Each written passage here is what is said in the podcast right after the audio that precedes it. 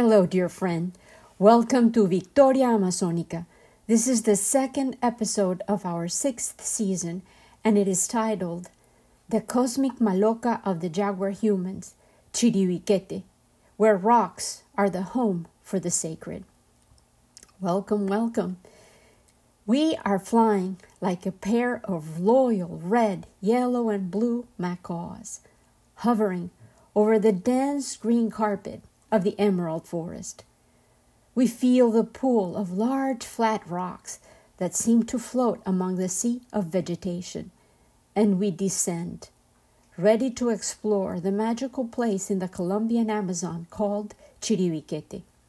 You are invited to join our exploration.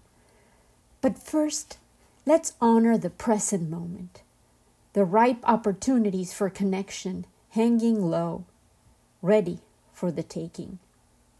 Recently, I had a get together with my best friends, and we held a celebration of life, which felt urgent given that many of us have had so many encounters this year with our own mortality and mourning.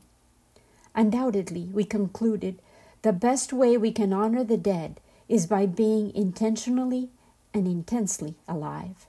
And so we sang, we shared food, we rejoiced that we could again hug and be together, and we committed to continue to share our lives whenever possible. One of my dear friends, who is the leader of the Threshold Choir of San Antonio, Deborah Carruthers, left me an infinite present. I devoted one of last year's episodes to highlight this far reaching organization, the Threshold Choir, through which volunteer choirs which visit our brethren who are close to death in order to sing and help their souls release their bodies in serenity and with joy. Well, Deborah offered me a gift of song, and the lyrics of the tune she sang seemed to be a great introductory mantra for today's episode, in which we will travel to a sacred place devoted to ritual deep within the Amazon rainforest in Colombia a place that has offered medicine of the spiritual sort for millennia and never ceases to amaze and reveal mysteries. Deborah sang, Anywhere I am can be holy forest, anywhere I am can be sacred sea. Peace and quiet can be anywhere I am, peace and quiet within me. Anywhere I am can be holy forest, Anywhere I am can be sacred sea. Peace and quiet can be anywhere I am. Peace and quiet within me. These words are the antidote to the anxiety and chaos that seems to whip up daily by our news feeds. So hold on to these words, dear friend, and pronounce them, or if you are bold enough, sing them when the collective fear threatens to creep into your heart and wants to snuff out your peace. Once again, this time, let's say these words together. Anywhere I am can be holy forest. Anywhere I am can be sacred sea.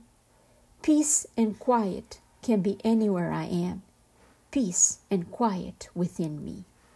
Now we are ready to alight like multicolored macaws in Chiribiquete.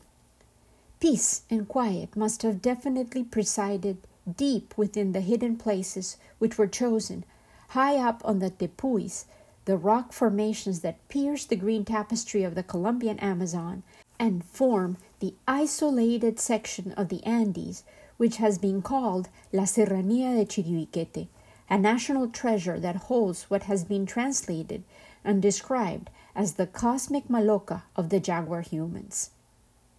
To the earth we belong, we had asserted last week, and she seems to echo back, answering with yet more wonders that she holds, and she invites us to visit another oasis of mechanization that has held stories of the evolution of its human inhabitants for thousands of years, and their voices, like the rainforests, find unusual and mysterious ways to be heard seen and understood. I first heard about Chiribiquete as a result of a serendipitous invitation I received almost 30 years ago when we were living in New Orleans. We were told by a friend who knew of our fascination with the Amazon about a researcher who was visiting Tulane University and wanted to share his findings of a remarkable wealth of information and wisdom contained within a specific place in the Colombian Amazon called Chiribiquete. We attended the extraordinary presentation and drank the abundant information which Carlos Castaño Uribe shared then with eloquence and passion.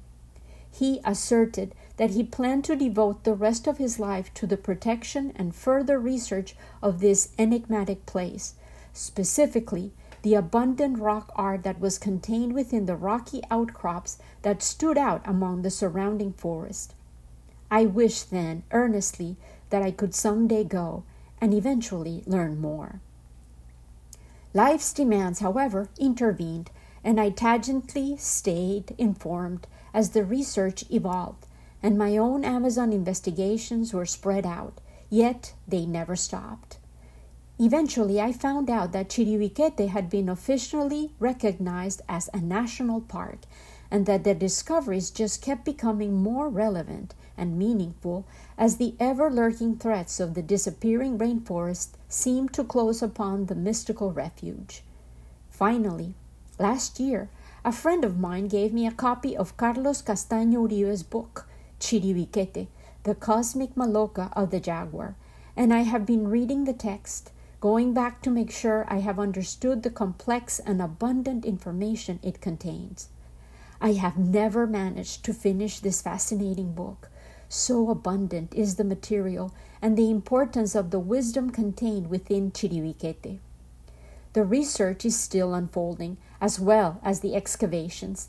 The analysis of the abundant and powerful symbols, myths, and pictorial offerings of the series of rock wall art has resulted in comparative analysis with other similar sites in South and Central America and it prompts the reformulation of the patterns of human habitation and even the relationships between the ancestral inhabitants of the continent as well as the origins of these first Americans. In these places where humans left their imprints and their creations, silence seems to reverberate with the voices of those who have created the art and the narrative scenes that continue to be analyzed compared, and re-evaluated constantly. The representations of what has been called the Chiribiquete cultural tradition are characterized by figurative images of remarkable natural appearance in which animals, humans, demons, plants, objects, and supernatural elements were drawn in ways that sought to interpret reality faithfully with details so that they would be recognizable for the observer. They also possess expressive power, with details depicting emotional states, body movements, and even implements such as bags or weapons, which are not easy to capture in sketches.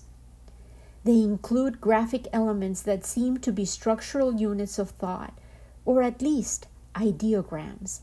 The drawings offer a ritualistic language with evident symbolic and sacred content, which could refer to its creator's cosmogony.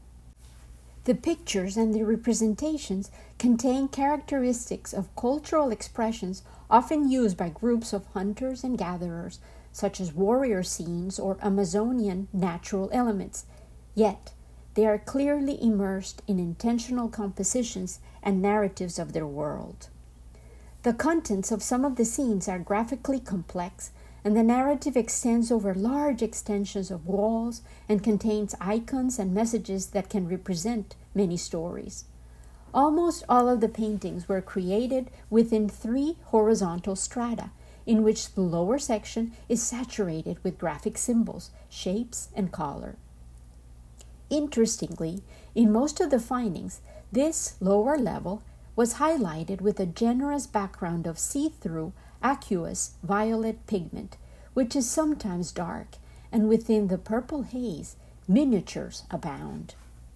The middle strata on the rock walls is characterized by fewer superimposed drawings than the abundant smaller ones below, yet the figures remain stacked closely. However, these individual objects are larger. They mainly offer ritualistic scenes and many human figures, animals, or plants, connected by the use of abstract elements serving as graphic connectors. These bridging elements are often paths, roads, staircases, or woven nets that seem to unite the scenes so as to emphasize progression.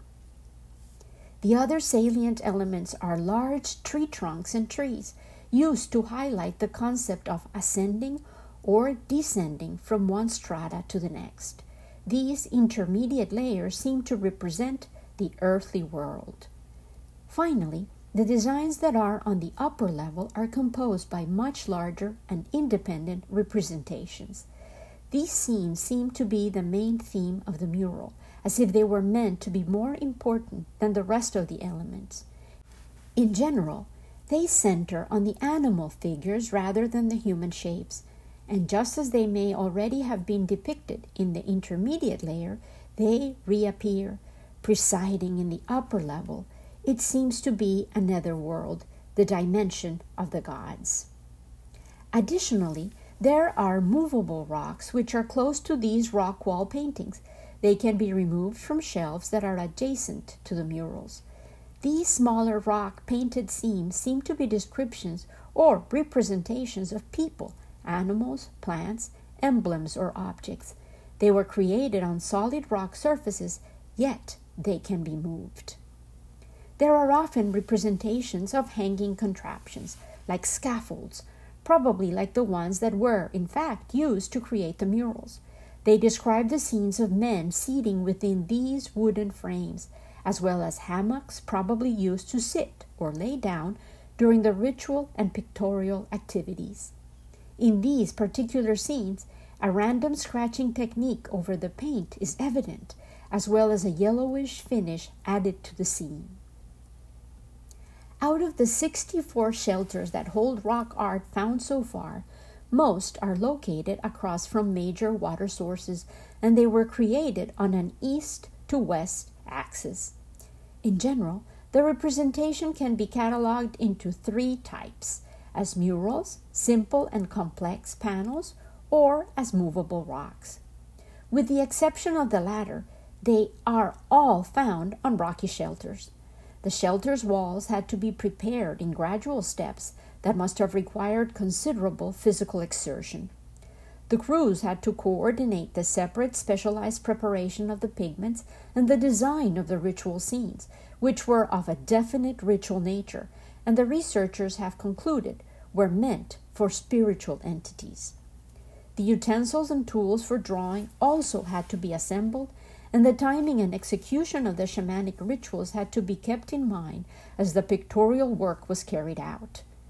The investigators have concluded that very specialized skills and logistics were necessary in order to successfully adhere to the tradition and respect the ritualistic nature of the collective endeavor.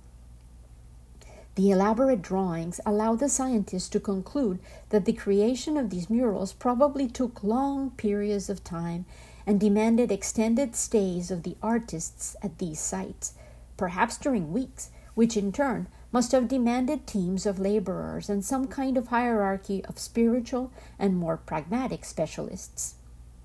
It is interesting to find distinctive finishes which made the researchers wonder if there were specific artists for each technique.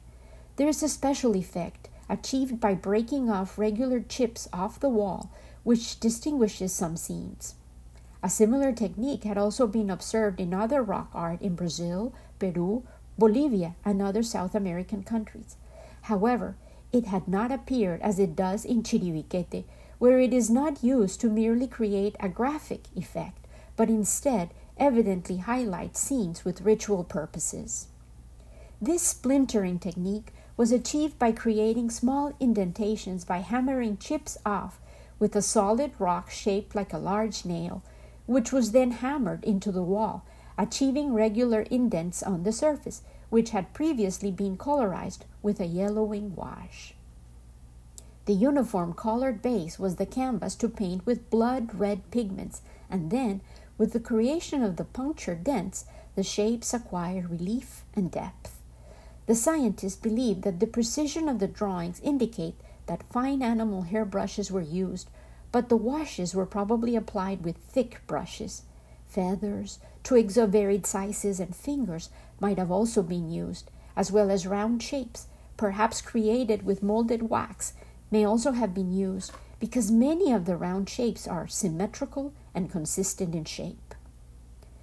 The fact that no residue or rock flakes were found on the floors or in the excavations below the rock art has made the researchers wonder whether these remainders of the creative act were taken by the artists or perhaps by pilgrims that visited the sacred places. The archaeologists have posited that by removing these fragments, which were part of the murals, these became talismans or keepsakes that were later used in ritual ceremonies. In several murals, there has been further scratching and intentional removal of surface material that has been observed. Besides the highly symbolic motifs and spiritual compositions, these pictorial codexes painted on the rocks were created on places that were chosen carefully by humans that were experts on the subject of shamanic art. The individuals chosen to participate in these valued expressions had knowledge of the myths, as well as details of the narrative scenes depicted, and also possessed very special skills. The drawing techniques and inclusion of specific designs also reveals the dedication and the care with which each mural was created. The red pigment was obtained from iron oxide, which was extracted from rocks which were pounded into powder and then diluted with water over heat. No organic dyes were added, and as a result, there is a monochromatic color scheme which is mineral based and is dominated by the interactions of iron oxides and titanium, which achieved terracotta, violet, and ochre it tints. In some particularly important murals, the application of a continuous purplish wash on the lower level of the composition seems to indicate an underworldly scene. Many other ground mineral pigments, such as hematites and limonite, also appeared, which seem to have been mixed into clay. In order to achieve black, the artist also used charcoal as a base ingredient. Afterwards, the mineral pigment powdered was diluted in water and applied onto the rock with the many tools that they created. The most abundant color used was red, which appears in 96% of the total figures, followed by yellow ochre, which is represented in 3% of the figures, white in just 0.9%, and black in 0.1%. This last color is used with obvious preponderance in some of the drawings. The presence of angular blocks of quartz, which were removed and then placed on the lower base of the murals, indicates that these areas were adapted or built artificially in order to protect the rock art from the sunlight and the effects of rain or leaks. Many other prepared places have been found which had not been used yet. Carlos Castaño Uribe asserts this could be considered the first large engineering feat of our Colombian prehistoric past. I thought that it is interesting that the same color scheme, the preponderance of red, yellow, black, and white, are the main pigments used in North American ancestral art, and they represent the colors of the four directions. These sacred colors are repeatedly used and are ascribed meanings and specific powers in many native myths and creations. In Chiribiquete, within many of the places where rock art has been found, the researchers have discovered overhangs, which are not the result of the natural cave formations. Human intervention created the protective surfaces. Occasionally, small holes have also been found on the floors, forming canals directly carved into the bottom rocks so as to divert leaks or running water away from the rock art. Some of these holes are particularly deep and concave, and they might have been used as containers in which pigments could be ground and processed. The resulting pastes were then heated and mixed with water to prepare the inks. There are also larger promontories, which approximate tables used to grind pigments, with multiple concave depositories for pigments, which have been found in several sites, with particularly large mural paintings, which might also have been used by the shamans as they carried out their sacred rituals. It is evident that the geomorphology, so particular to the isolated mountain range of Chiribiquete, with flat topped rock formations which have abundant vertical walls and diverse summits verging on the unreachable, hidden within the dense Amazon rainforest, caught the eye and seduced the imagination of the first artists of the rock art, perhaps as far back as 20,000 years ago, according to the latest carbon datings recorded. Probably they endowed this place with its sacred character for multiple reasons, Perhaps it was because of its geographic and astronomical situation, or given its extraordinary topographical features or the crystalline aspect of its surface, which is an especially important aspect for the Amazonian communities. They consider quartz a sacred element associated with the seminal, meaning with the power to seed life, loaded with the semen of the sun. This was a place that offered medicine for the soul, visited over generations, and continues to be altered and visited by the present day communities of the Colombian Amazon. Interestingly, I have always considered quartz a powerful talisman. I just brought back precious quartz samples which my sister found in another magnificent cave hidden in my home state called La Cueva de la Danta from Colombia. She offered me these quartz fragments as a gift, and I cherish their power to seed new ideas and rejoice in honoring the belief in transformation that the cosmogonies of our ancestors revered.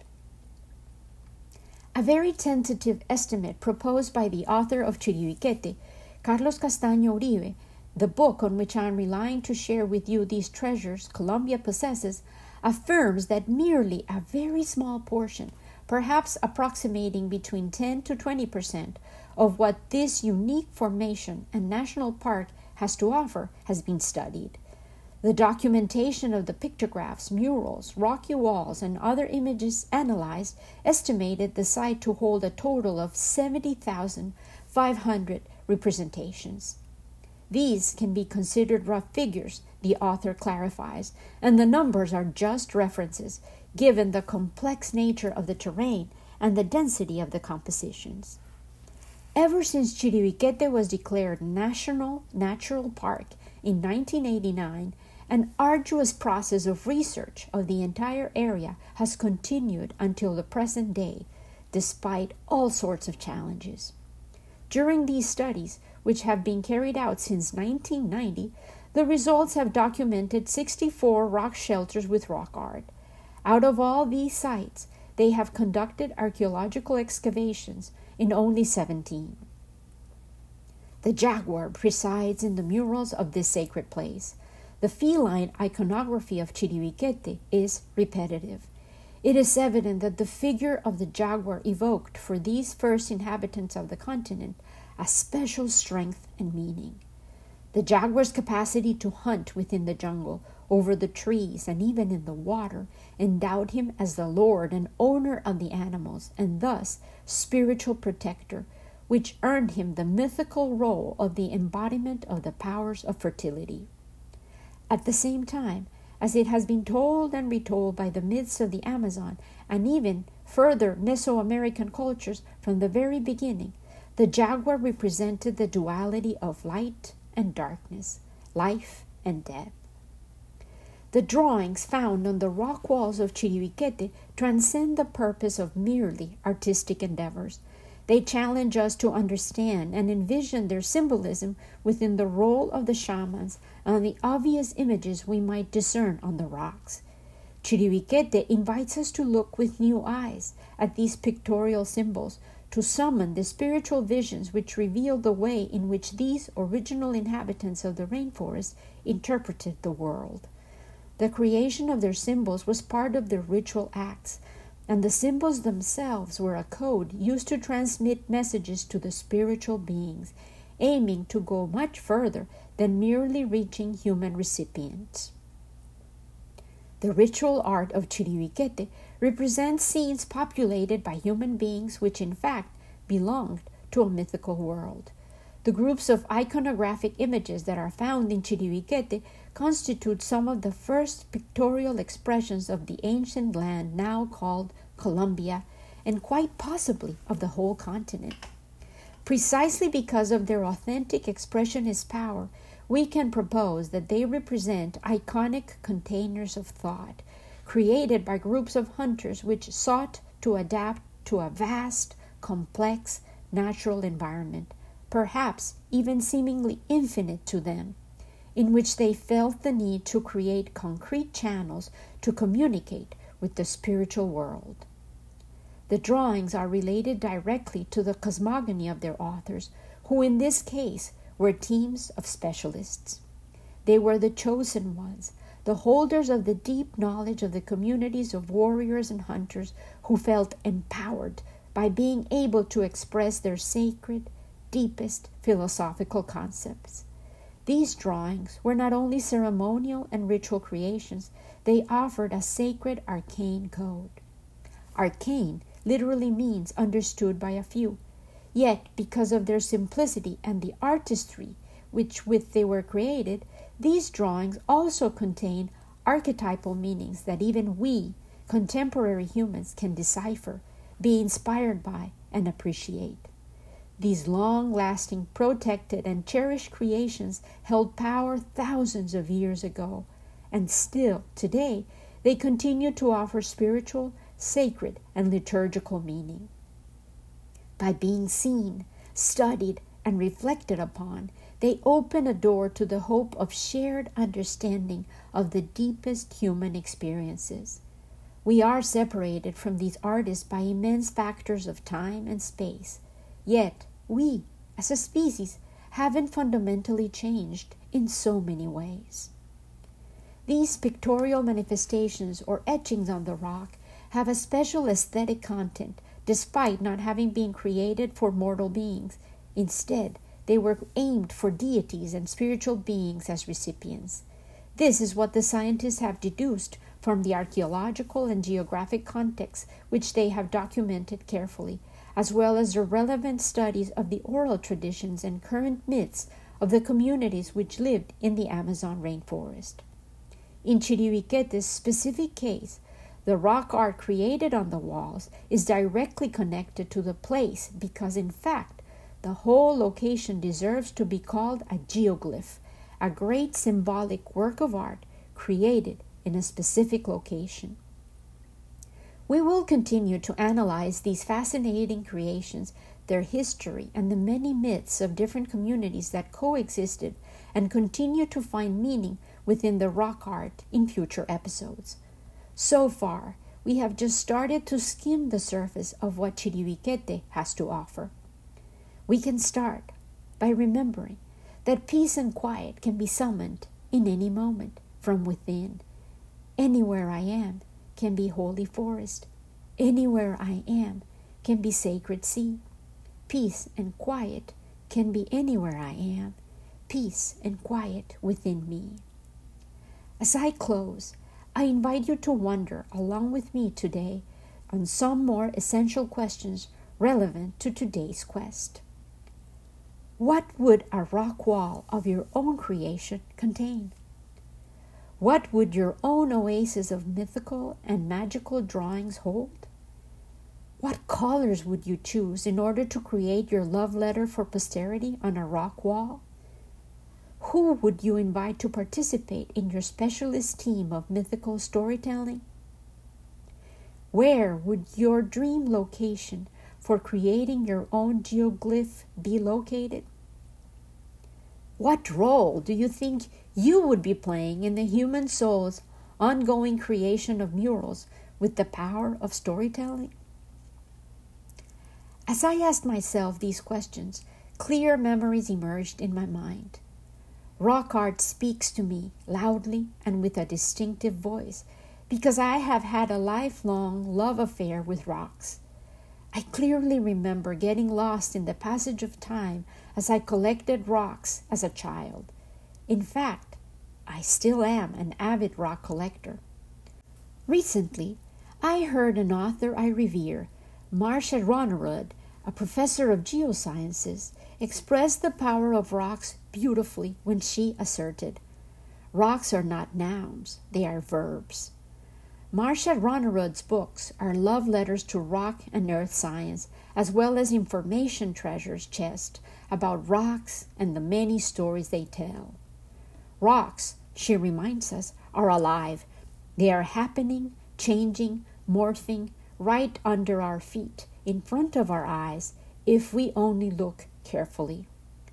Rocks have always whispered to me, beckoningly, and I remember choosing carefully at a very young age, looking for the ones which were best to pound with, and others that I thought perhaps I could grind. Then I would patiently, lovingly pound until I turned rocks into powder. I collected little jars in which I stored the powdered rock, and I admired the different tones, textures, and I cherished my collection. But that was as far as I got. The rock pounding was a source of delight, of meaning, of focused intention, although why I might need or use the powdered rock I did not know. Today I wonder might I, perhaps, in an earlier life, in which I lived in the density of the Amazon, have had the power to distinguish which rocks were needed to create blood red pigment, which pebbles were sources of whites or ochres, or may I have known how to accomplish that special violet haze needed for the scenes of the underworld? Might my hands have contributed to the creation of pigments, or perhaps designed, or might have I pressed my palms eagerly, leaving an imprint, a loud call to future generations, an assertion of, I was here, a human just like you, creating art and leaving a message for posterity for future me and for future you, and even more magically, for our descendants? I wondered if that might be the reason why I conceive of art as a service, an act that builds bridges, that connects, and not merely a commodity, a creation of a product to be sold or marketed. These questions made my soul respond with answers and a deep exploration of who I am. Hand held up high, I wave goodbye for today, but I leave you in good company with the seeds of ideas, with the powdered pigments of colors, and once again, an invitation to play with your imagination and reflect upon the wonders contained within Chiribiquete, another Victoria Amazonica that lives on deep in the heart of the Colombian Amazon. With love and wonder always, Lina.